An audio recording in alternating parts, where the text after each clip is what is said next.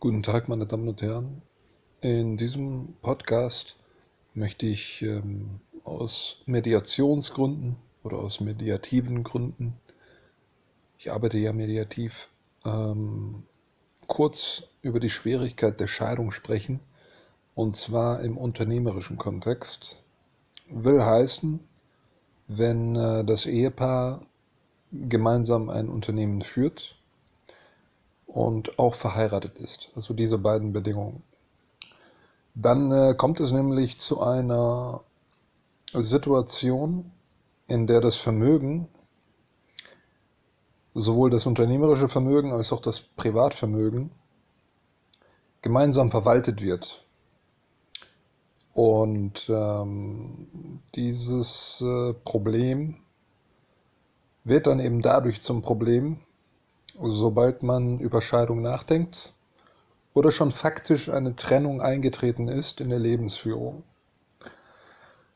Bei unternehmerischen Pärchen ist das sehr oft der Fall, weshalb sich auch viele Unternehmerpaare dazu verabreden, eine Zweckgemeinschaft zu bilden. Will heißen, zur Öffentlichkeit hin verheiratet, auch glücklos, äh, glücklich und äh, wunschlos glücklich verheiratet aber nach innen ist es kein wirkliches, ähm, wie soll ich sagen, keine wirkliche Partnerschaft. Man sieht den anderen nicht als Lebensgefährten, sondern ähm, eher als Geschäftspartner. Aus dem einfachen Grund, weil eine Scheidung bedeuten würde, dass man das Vermögen aufteilen muss. Und dies ist häufig der Fall nur aus dem einzigen Grund, dass man vorher keinen Ehevertrag eingegangen ist, was wiederum bedeutet, dass das deutsche Recht greift. Und das heißt 50-50 äh, im Regelfall.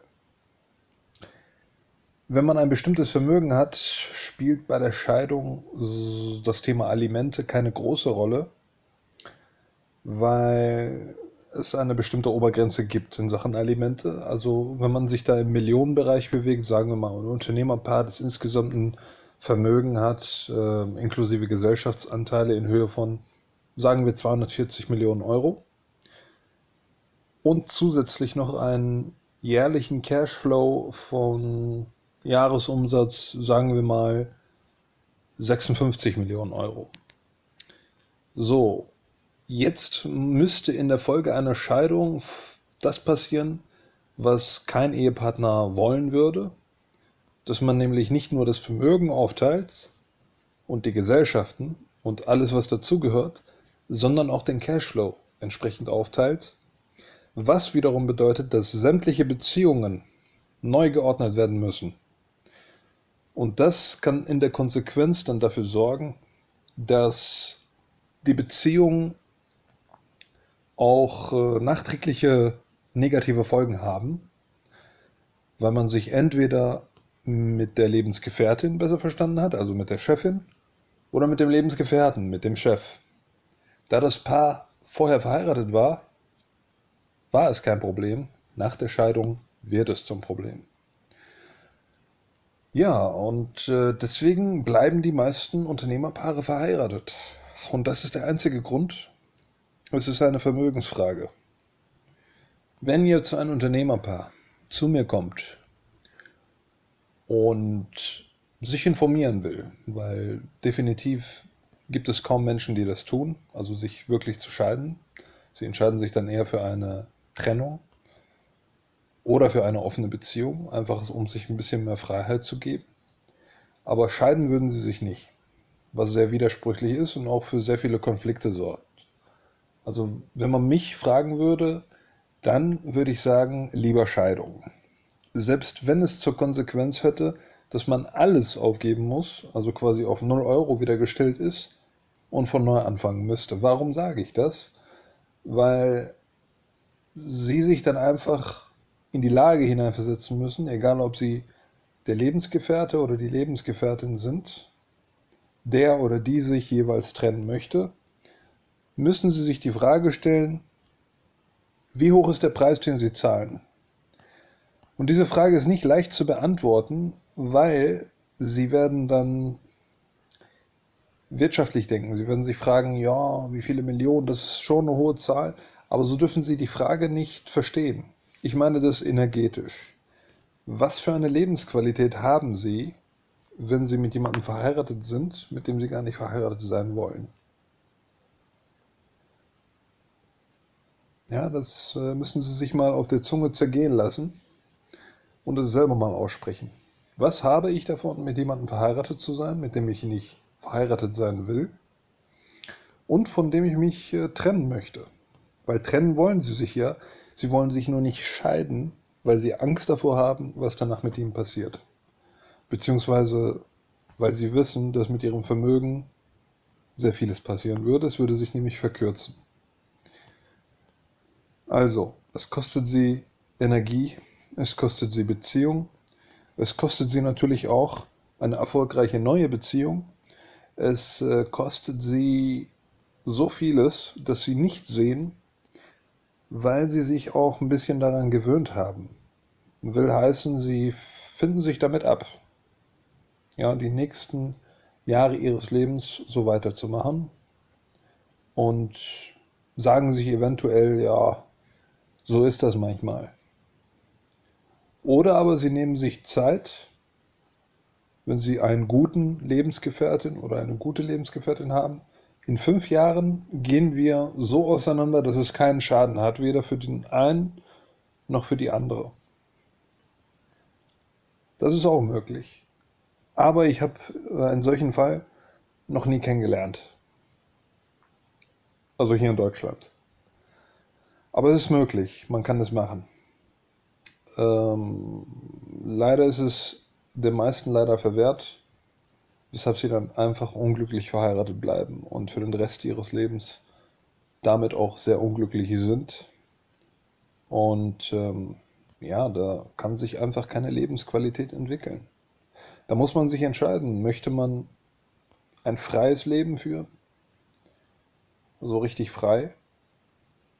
Frei von allen Zwängen, frei vom Partner, frei von der Partnerin und äh, auch finanziell frei im Falle des Unternehmerpaars. Oder möchte man sich dem Willen eines anderen zwangsweise beugen, weil man keinen Verlust machen will? Für mich ist die Frage ganz klar beantwortet. Ich würde die, mich dafür entscheiden, wirklich radikal zu sagen, lieber fange ich bei Null wieder an, anstatt dass ich jetzt nur für ein bisschen Cashflow und für ein bisschen Vermögen und Gesellschaftsanteile mit jemandem zusammen bleibe, verheiratet bleibe. Es ist ja nicht nur zusammen sein, sondern man ist wirklich verheiratet. Wie gesagt, ne? also in der Öffentlichkeit ist man ein Paar und innen überhaupt nicht. Ähm, das, das ist für mich, ergibt das keinen Sinn.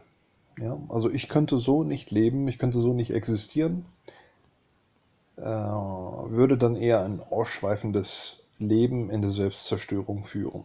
Ne, das heißt viel Alkohol, sehr viel Glücksspiel und äh, sehr viel, ich weiß nicht, was noch alles möglich ist. Auf jeden Fall ist sehr viel möglich bei Unternehmerpaaren, weil sie einfach die finanzielle Stärke haben, um das zu tun. Und äh, wenn man dann genau hinguckt, auch im Privaten, Vielleicht gibt es jemanden in Ihrer Familie, ähm, die so ein Familienunternehmen führen und Sie können sie ein bisschen näher beobachten. Dann wissen Sie selbst, dass ein großer Teil des Cashflows, ne, also die Gewinnausschüttung, die dann beim, bei diesem Unternehmerpaar landet, in die Glücksspielkonzession dieser Welt fließt. Ne? Also man ist dann in Casinos regelmäßig, man ist dann in Clubs regelmäßig, man ist auf irgendwelchen zwielichtigen Partys, auch regelmäßig. Man ist auf einer überflüssigen Gala, auch regelmäßig. Man macht viele Dinge einfach nur, um sich die Zeit zu vertreiben, um zu vergessen, dass man eigentlich unglücklich ist. Man könnte sich das ersparen. Und äh, mein persönlicher Rat ist auch, genau das zu tun, sich das zu ersparen weil jeder Mensch hat seine Würde. Nur heißt das nicht, dass er seine Würde hat, um sich selbst zu entwürdigen, sondern er hat seine Würde, um sich selbst näher zu kommen. Wenn er sich entwürdigt, entfernt er sich von sich selbst und wacht eines Morgens auf, schaut in den Spiegel, erkennt sich aber selbst nicht wieder. Und dann sucht er sich im Äußeren, in äußeren Dingen. Wird er aber nicht finden, und ähm, wenn er sich dann auf seinen Körper reduziert, wird er dann irgendwann feststellen, ich bin ein vergängliches Etwas und das Leben ist eigentlich überhaupt nicht schön. Von daher kann ich es nicht oft genug sagen. Scheidung, Scheidung, Scheidung. Wer sich in einer solchen Situation befindet, ist lieber ein finanzieller Verlierer anstatt ein Lebensverlierer. Ich finde Scheidungen nicht gut, aber in manchen Fällen sind Scheidungen die beste Entscheidung, die man treffen kann. Bessere Worte kann ich nicht finden. Vielen Dank und bis zum nächsten Podcast.